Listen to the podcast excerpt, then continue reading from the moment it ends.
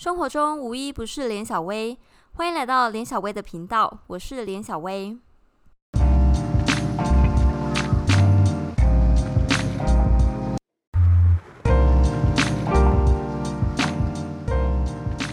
嗨，欢迎来到第七集。我们隔了有点久，是因为我终于确定口试时间了。各位朋友，直播主要出道了，没错。大家一听到我口试时间什么时候，就问说：“那你下一步要在哪里？”所以，我们今天来聊的是外国没有你想象的好，台湾没有你想象的差。我要先讲的是，在我法国被偷的经验改变我的选择，因为其实我觉得我是那种在哪里都可以生活很好的女子。但为什么我到最后决定回台湾呢？其实我觉得在法国的经验影响我蛮多的。那我们今天就要邀请到跟我在法国体验的重要的姐妹，是我的。亲妹妹 Kimberly，欢迎她。嗨，大家好，我是 Kimberly。虽然说我现在还在台湾，就是嗯，等我的签法国签证，但是我一样在台湾很努力的在做一些影片啊，就是关于葡萄酒相关的。我采访了台湾所有最顶顶尖的侍酒师，然后采访他们关于他们是怎么制作餐酒搭配啊，还有平常他们怎么学习啊，甚至是侍酒师大赛。哎，我想应该。很少人知道有这个比赛吧，而且还是世界性的比赛。天啊，听起来超专业的。哎，讲那么久，你要不要介绍一下你的频道啊？我还是不知道怎么。我的频道叫做阿金的法式生活。我从前年就开始这个频道了，主要会有讲我在法国参加酒展啊，然后参观葡萄园、参观酒庄的一些介绍咯，非常生活化。可是如果你是葡萄酒爱好者的话，我相信你们会非常有兴趣的。对啊，他真的非常专业。因为我们去法国的时候也一起去参观葡萄酒庄，但我们今天通通都不会讲到这些，因为 大家有兴趣可以去他的频道看。但我们今天通通不会讲到这些。如果有兴趣的话，我们再来做一集专访。但我们今天不会聊到，我们主要是就那时候，哎，我们是哪一年去玩？二零一七是不是？已经有点久了。去法国找你。一八年。我自己，哎，我等一下，我有写。其实我那时候我们被偷完之后，我有写一篇文章。哦，是二零一八年。我们二零一八年六月的时候，然后我们去法国，因为他那时候在迪中住嘛，对，所以我们的行程呢，就是我们从法国巴黎开始，然后到迪中待个一两晚，接着我们就是开车往南法去，我们要去坎城，然后再去尼斯，最后呢再把车还了，然后我们要搭飞机从尼斯飞到巴黎，然后再一起回台湾。结果我们就好死不死被偷，是很多人到法国一定会被偷。尤其是我们是亚洲人脸，亚洲人脸看起来就是有钱脸，所以你只要其实就算你是法国当地人，你也是会被偷，只是亚洲人更容易，而且我们很没有防备心。但我们自己开车也是开就开着一般的小破车哎。还有一个重点，我我我先生就有跟我讲，因为我们的车子车牌号码是巴黎，他那个巴黎省的那个车牌的号码，所以。当地人看到知道，就是啊，这应该是外地来的，所以就会从这个下手。然后看到我们下车有一堆亚洲人，所以当然就是待宰的羔羊啊。不，先说一下，其实我觉得在法国生活是蛮容易的，因为我发现我那时候很紧张，因为我没有在国外开车过。然后 Kimberly 就跟我们讲说，不用担心，我们就开车。然后反正遇到圆环的时候，你就先让右边走，我们就可以走了。然后我就轻易的相信他，我们就换了一个国际驾照，于是租了车，然后我们就真的从巴黎市区哦。然后可以开车上路，就开始到迪兄。其实我觉得这蛮简单的，因为反正就高速公路啊，而且他坐我旁边，所以他就告诉我说：“哎，要遇到收费站的时候，反正他就掏出他信用卡，然后就把它插进去，我们收费站就过了。反正也不用发文，只要或是有一个发会懂发文的人在你旁边，其实就可以轻松的开车了吧？可是重点是我我们两个也很。大胆啊！就是因为我那时候我自己还没在法国开车上路过。哎，你这样在骗我，你自己没有开车过，然后你还说可以，我们就开车吧。其实从巴黎到迪荣要三个小时。对，然后我们就从巴黎市区开，直接开到迪荣，我觉得还好吧，对不对？真的是大市区的那种市区哦，就是很可怕，像 那种砖头路这样。对啊，第一次在就是台北市区开车一样可怕。我觉得是比台北市区更难开啊。因为很少红绿灯吧？对，然后圆环很多，然后又不知道路的话，对啊，等下我们有点扯远了。哎，怎么讲到？我要说的是，其实生活非常简单，可是整个社会体制呢，其实光是被抢就可以知道，其实我们两边台湾跟法国在处理被抢这件事情，或者是整个社会自然是多么不一样。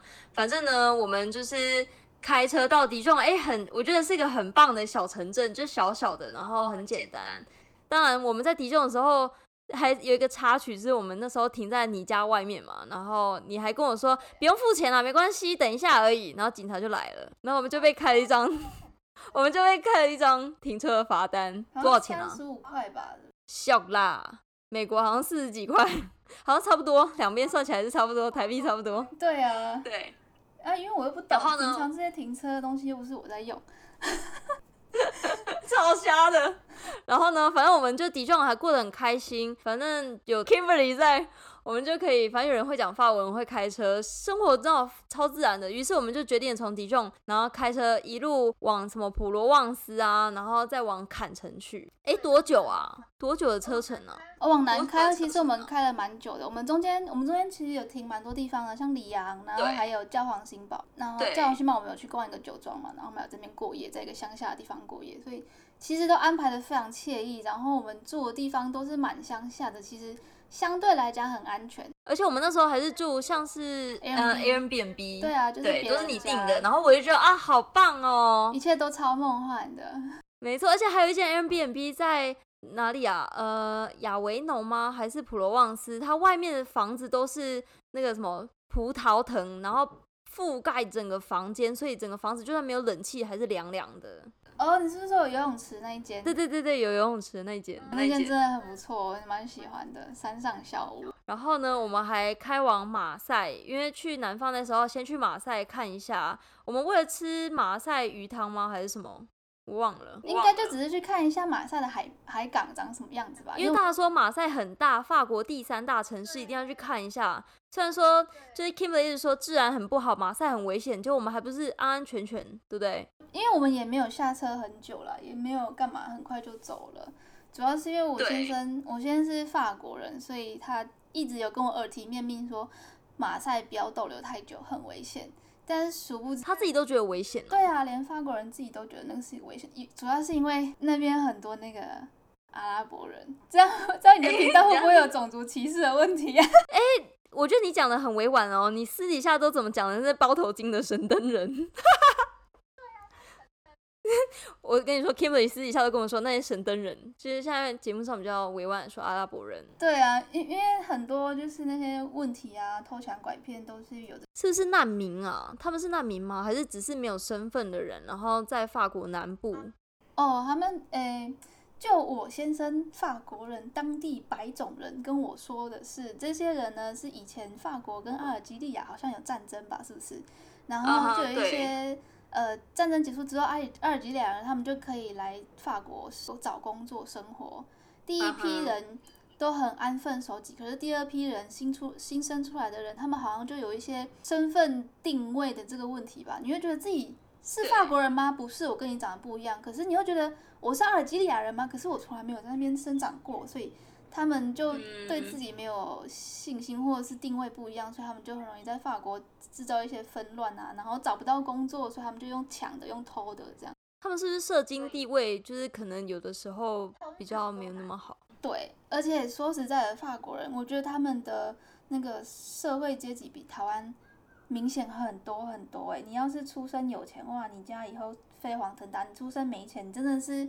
就是看衣服就看得出来你家大概是什么样的社经地位。我深深感受到，因为我们接着去坎城，而且我们那时候还住海景第一排，我用我的信用卡，然后住的那间 hotel 叫什么名字啊？我不会发音。是海雅系列的最高级顶级，叫什么 hotel 什么 M 开头，Hotel Martinez。Hotel Martinez。对它非常的高级，因为反正我是用信用卡的换点数换的，但你知道一进去，然后还有专人带着我说，那我来带你参观一下你的住房，这样，然后而且你下车还要帮你搬行李那种，然后我们就哇，而且我们在住在海景第一排，因为旁边都是一些非常高档的饭店，紧邻着一些高级的什么 Gucci 啊、Chanel 那些的。重点是那天我们还有去逛迪奥的包包店，记不记得？对。妈差点帮人家代买一些，就是 Gucci 的高级三万的包包，十三万的包包，只是代买。然后那时候，哎，为什么我们到时候没有买？想说啊，算了，再看看是不是？因为那个包真的有够丑，是我以为是太贵，还是没有价差，还是什么的？没有，我记得是 Chanel 的，就是羊小羊皮的那个经典菱格纹黑色包。对，然后那个阿姨她要的是比较中大型的，然后你光是一个空包背起来就非常重，然后我们自己看都觉得。又占空间又重又丑，然后我们就决定不帮他买了，而且一个台币换算下来要十三万哎，太可怕了，所以我们那时候没对。然后真的是幸好没有买。然后隔天呢，我们就离开坎城那个高级的五星饭店，然后我们要前往尼斯。离开了五星饭店，然后得到了满满的正能量，觉得好棒啊，真是奢华。你知道所有的影星都在坎城进行影展，有没有？然后自己也好像影星，因为在那个饭店里面出入的人士，你就可以知道他们穿着完全不一样。女士们都背着高级的包包，然后漂亮的度假长洋，然后而且那边超多跑车，呃而且这吃东西也很贵对，超其实我们吃不起，然后我们还没有在饭店点，然后我们还去旁边那边披萨这样，对吃便宜的披萨，没错。然后我们就离开那五星饭店，到了就是 M B N B。其实我那时候想，我们一进去的时候，那个社区你可以感受到好像是不是比较不太一样。对，其实那个氛围就不是很好，可是因为那个时候其实玩到有一点累了，然后又有一点有我们到的时候是两三点，然后可以你可以感受到那个社区就有点像国宅的，我觉得比国宅再差一点点。我们那时候想说，哎，算了，隔了一个街口就是一个蛮高级的公寓，想说嗯，心里应该还好。而且那时候你还跟我讲说这里有位置，太好了，有人离开，然后刚好就是可以给我们停，我们就很开心，哇，有位置很近，然后我们就把它停进去了。呃，然后那时候想说我们只是很累嘛，然后先想要先下来 M B N B check in，所以我们行李大型的那种行李就先放在车子上面，就是你要 road trip 嘛，所以行李都带着跟着你的车，然后放在车上。我们想要先 check in，然后我们休息一下，我们就再下来拿。对，所以我们就上楼 check in，然后 check in 的人是不是你所谓的神灯人啊？他没有非常神灯脸呢，其实。而且也没有包头巾，对啊，所以我就很没戒心啊。结果我们就在这个过程中就被偷了。对，然后我们就就在 M B B 上面先稍作休息，其实这过程没有到一个小时，然后我们就说好吧，那我们先去拿行李吧。那时候大概三点多，然后我们就走到就离开那个社区，其实没有走很远，十分钟，然后到车上，然后 你还，然后最好笑是你第一个反应就说，诶，我们行李拿了吗？对，因为对，一打开，我们说开，打开后车厢，然后诶，空的欸，然后因为后面的玻璃都没有破，完好如初。然后你那时候还超傻的，你就说：“哎，我们行李拿了吗？谁帮我们搬 搬了？”超香。他就留一个有留一个那个比较大的塑胶帆布袋放在正中对间，所以你就对觉得怪怪的，可是又不知道哎、真的，一打开后车厢会傻眼，诶，空的诶。然后，所以我们再到前面看靠腰，他人该说他人很好吗？反正他就打破驾驶前方那个小三角窗。各位听众们，我会把照片放在我的 Instagram，因为我们那时候为了搜证，然后我们拍了很多的照片。可是该说他人很好吗？他没有打破大片的窗户，诶，他就是破小窗，然后开那个车门就可以打开后车厢的东西，然后把所有东西都拿走。但他人很好，他还留了一袋东西给我们呢。是就是泡面啊，他可能打开看到靠背就撒小，然后他就再放回去，他连偷都不想偷，因为里面是吃剩的泡面我。们 有几个行李箱啊？我们有四个，大概四个大行李箱，对，然后还有一个小行李箱，然后我的笔电以及我的比较大的厚背包，然后都不见被拿走了，只剩下一个小的帆布袋，因为我们里面装了一些泡面。想要妈妈来法国嘛，需要有时候肚子饿需要泡面，然后那一袋他真的没有拿走，人超好的，谢谢你哦，满汉大餐。对，我们最后一天晚上是在那个呃 Ebis Budget，就是很便宜的旅店，然后在那边吃麻油鸡面的泡面吧，我记得，还有来一对我客，们那时候心生感恩，反正那时候打破，然后我们就开始想说问路人该怎么办，对不对？路人是不是也也不知道该怎么办啊？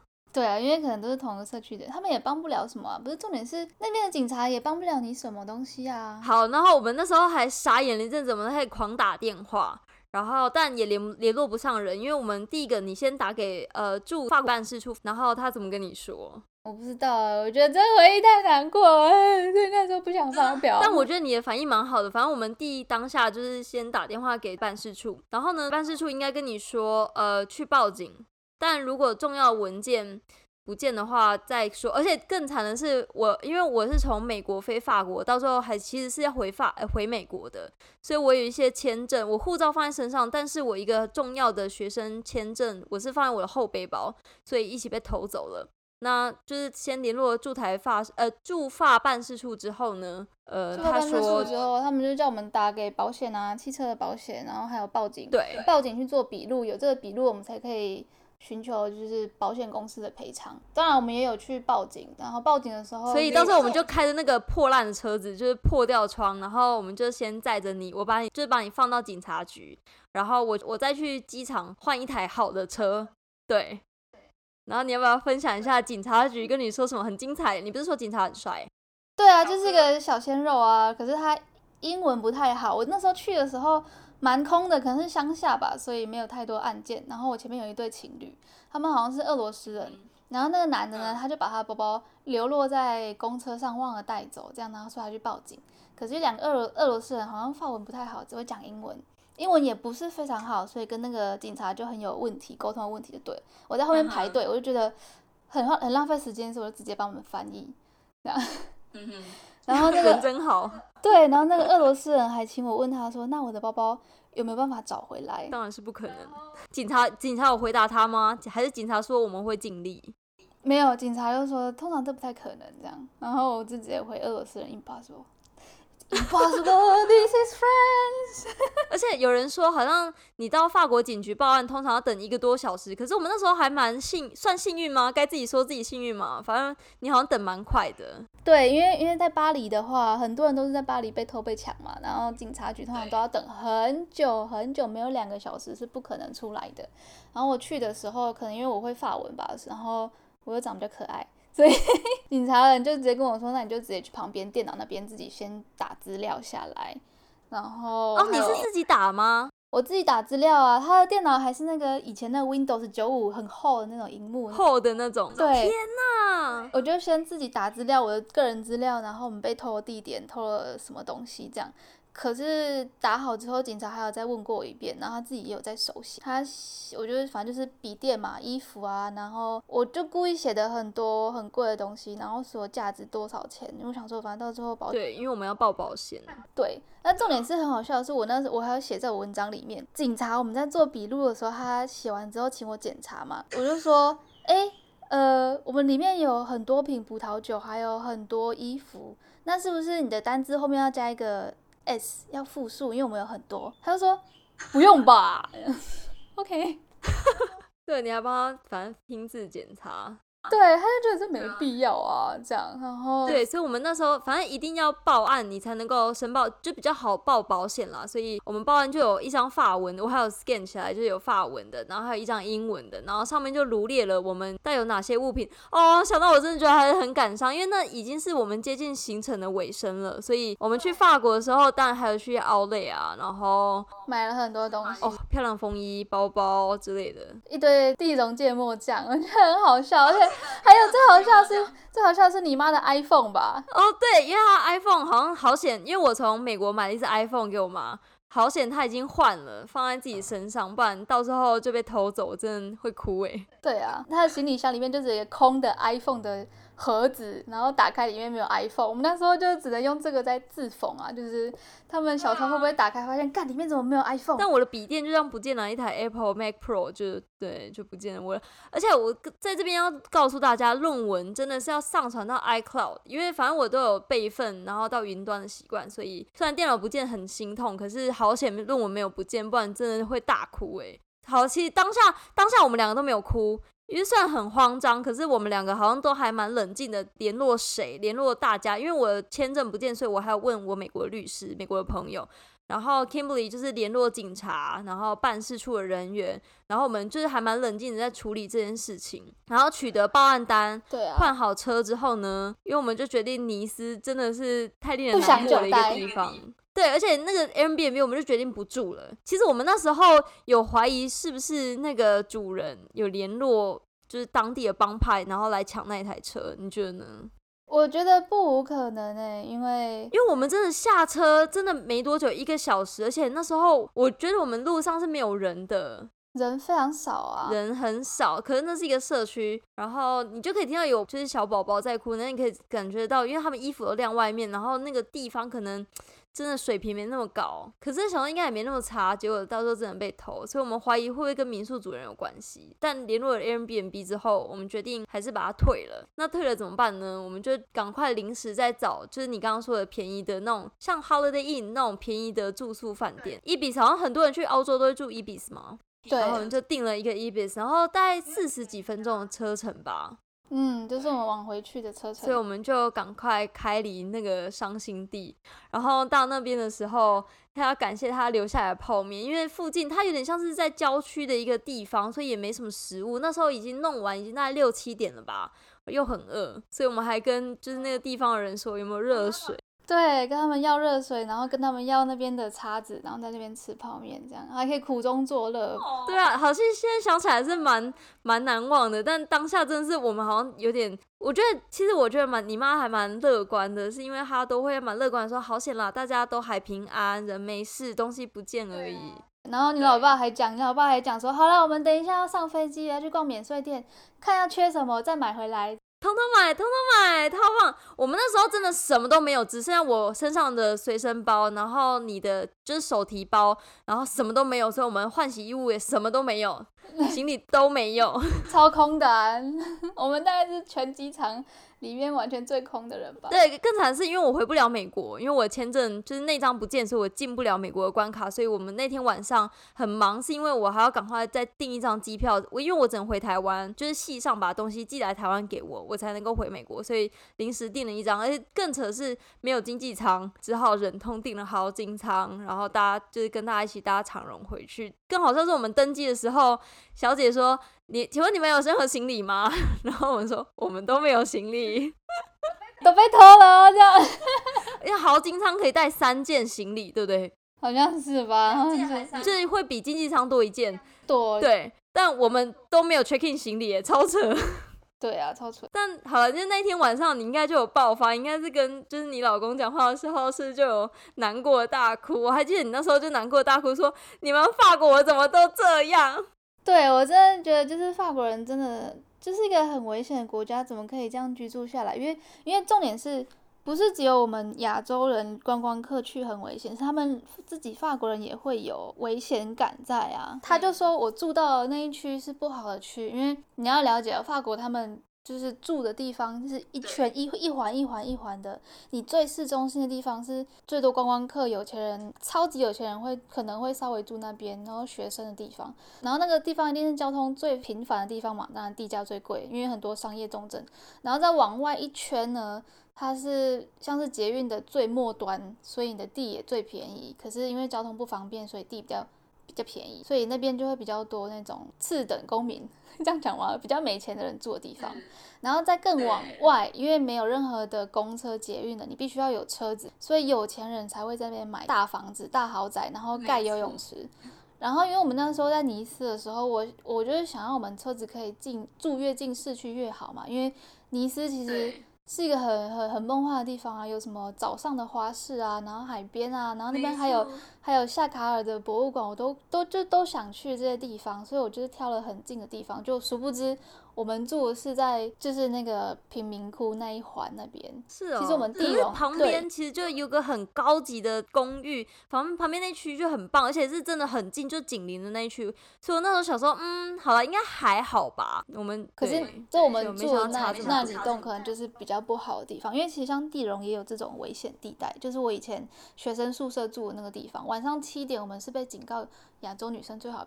连男生也最好不要出门的地方。天哪，对啊，你刚刚说的一圈一圈让我想到地理课。你以前地理有上过吗？九年一贯的朋友，就是地理的时候好像 CBD 在中心嘛，然后往越往外第一圈会是比较不好的，因为对，真的地价比较便宜。然后在旁边就是比较有能力可以住郊区的人就会盖起豪宅，这样整个分野是非常清楚。